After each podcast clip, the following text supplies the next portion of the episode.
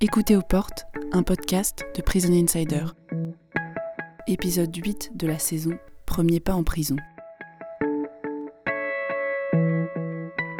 Bonjour, bah Chris Morand, je suis euh, directeur au sein de l'Asbel Transit, qui est un centre d'accueil et d'hébergement de crise pour usagers de drogue. Ma mission en prison a toujours été de rencontrer des détenus usagers de drogue afin de euh, voir avec eux la possibilité de les accueillir en ligne droite à leur sortie de prison. Que ce soit dans le cadre de rencontres dans les parloirs ou de projets spécifiques dans le cellulaire des prisons, il a toujours été question dans les interventions que j'ai pu mener en tant que travailleur social de terrain à l'époque, euh, d'avoir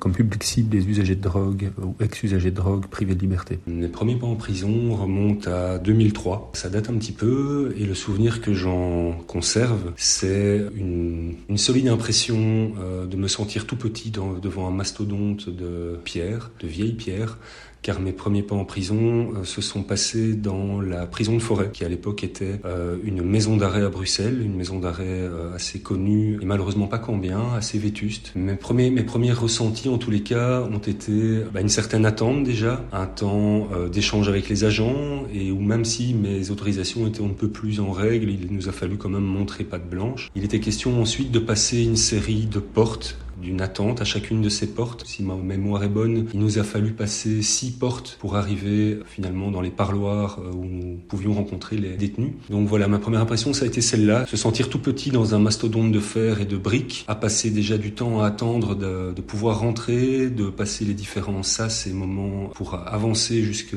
dans les parloirs avocats. Et à partir de là, d'être dans une sorte de, de temps suspendu à attendre que les agents nous amènent les personnes privées de liberté et à partir de là d'ouvrir les éléments de donc ça, ça a vraiment été euh, ce sentiment d'avoir une chape au-dessus de sa tête et d'être euh, tributaire de, dans ses allées-venues du bon vouloir des agents. Euh, ça s'est d'ailleurs relativement bien passé, on n'a pas dû attendre trop longtemps à ce moment-là, mais c'était particulier. Ce dont je me souviens également, c'était ce bon bol d'air frais qu'a été le moment où, après ces différents entretiens, il a été possible pour nous de sortir de la prison et ce bol d'air frais, je pense que c'est ce qui manque aux personnes privées de liberté à différents moments de leur période d'incarcération. Un des éléments qui m'a le plus marqué après pas mal d'années de travail au sein de ces établissements pénitentiaires à Bruxelles, ça a été mes premiers pas dans le cellulaire, dans le cadre d'un projet d'information en réduction des risques. On rentrait par binôme, en fait, en cellule pour aller à l'encontre des détenus usagers de drogue qui étaient rassemblés dans une aile à un moment donné euh, de, cette même prison. Et là, une fois qu'on était dans le cellulaire, ce qui m'a réellement marqué, c'est la superposition des différentes couches de bruit. Des bruits de cris, des bruits de portes, des bruits de pas, des bruits de mille choses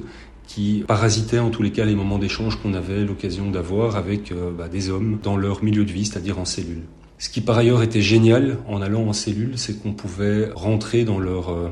dans leur vécu, d'avoir accès finalement à des personnes qui étaient parfois pour certaines d'entre elles oubliées, oubliées entre ces murs et pour certaines aussi en incapacité de formuler une demande pour aller vers du parloir ou d'avoir accès à un professionnel quel qu'il soit. Dans certaines cellules, c'était vraiment euh,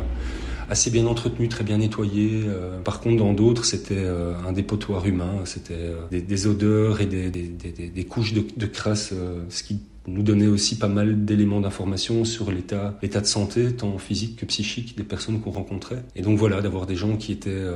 en réelle capacité à pouvoir entretenir une cellule et, nous accueillir euh, dans de bonnes dispositions, et d'autres qui étaient complètement euh, dépossédés de tout et euh, jusqu'à même ne même pas se rendre compte de, la crasse dans laquelle ils vivaient, mais qui malgré tout s'attachaient à nous faire de la place sur un lit, à nous demander de nous asseoir plutôt là que, que, là parce que c'était moins sale ou, un petit peu plus rangé, et d'avoir bah, donc ces, personnes qui se pliaient en quatre pour quelque part aménager à minima un confort dans un lieu qui est tout sauf confortable. Donc voilà, c'est vraiment ces, ces moments-là qui resteront pour moi des moments clés. Et quand je revoyais des années plus tard des personnes qui venaient donc à Transit dans le centre d'accueil d'urgence et qui se souvenaient qu'on était rentré en cellule, il y a eu quelque chose dans la création du lien qui restera indélébile. Et donc ces personnes gardent en mémoire qu'on est rentré dans leur cellule, gardent en mémoire qu'on a passé du temps avec elles et gardent en mémoire qu'on s'est attaché à pouvoir essayer de trouver des moments pour prendre soin d'eux.